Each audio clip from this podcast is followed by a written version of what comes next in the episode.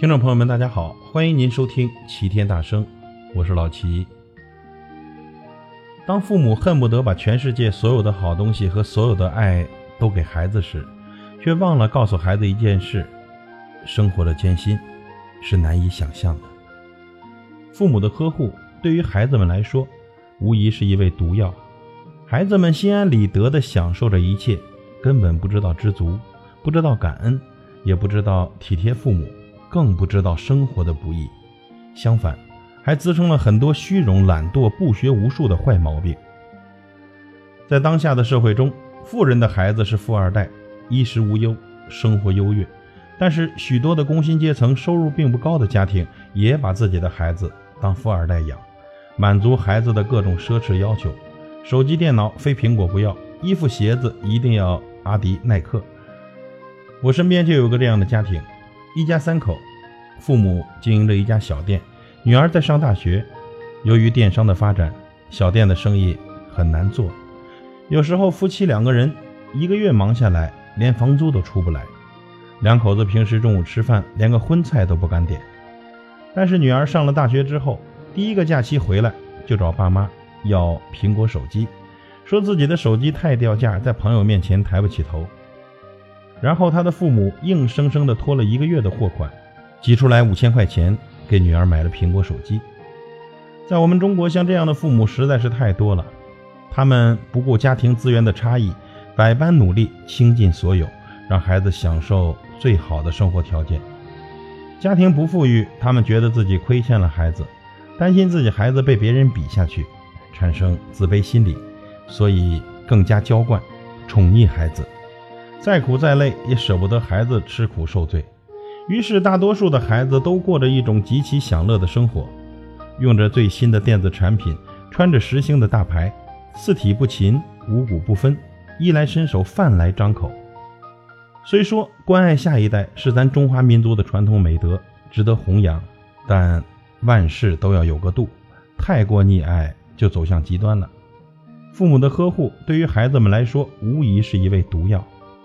孩子们心安理得地享受着一切，不知道知足，不懂得感恩，不知道体贴父母，不知道生活的不易，相反还滋生了很多虚荣、懒惰、不学无术的坏毛病，导致啃老族横行，白眼狼层出不穷。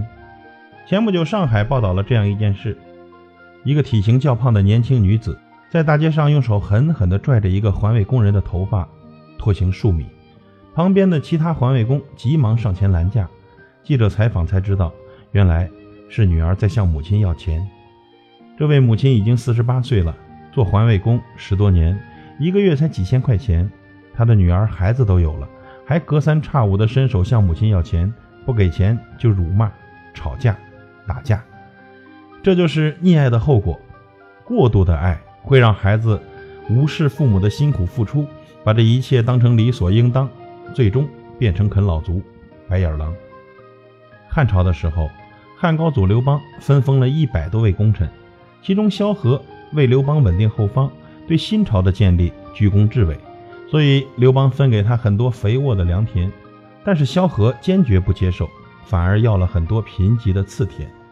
刘邦问他为什么，他说贫瘠的土地可以督促子孙们勤劳耕种，懂得节俭，而肥沃的封地，孩子们就容易变得好吃懒做，这样家族。慢慢的就会没落。果不其然，在一百多年以后，这一百多位功臣的家族大多都没落了，但是萧何的家却依然兴旺。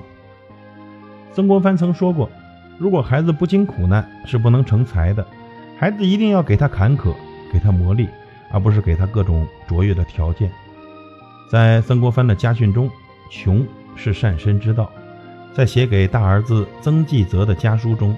曾国藩曾说：“凡世家子弟，衣食起居，无一不与寒士相同，折己可以成大器。”意思是说，越是富家子弟，越是官宦子弟，越能勤俭自律，越能在物质生活上主动跟贫寒之士一样，这样的孩子将来才有可能成大器。各位朋友，给孩子最好的教育，都不如让他亲自去感受一下成人世界的不容易。正如曾国藩所说：“子侄除读书外，教之扫屋、抹桌凳、收粪、除草是极好之事，切不可以为有损架子而不为也。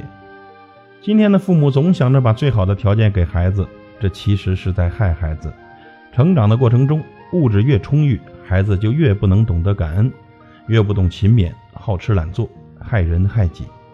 反之，我们给孩子正确的教育，是让孩子懂得困难和艰辛，引导孩子学会勤奋和努力，这才是对孩子最深邃的馈赠。感谢您的收听，我是老齐，再会。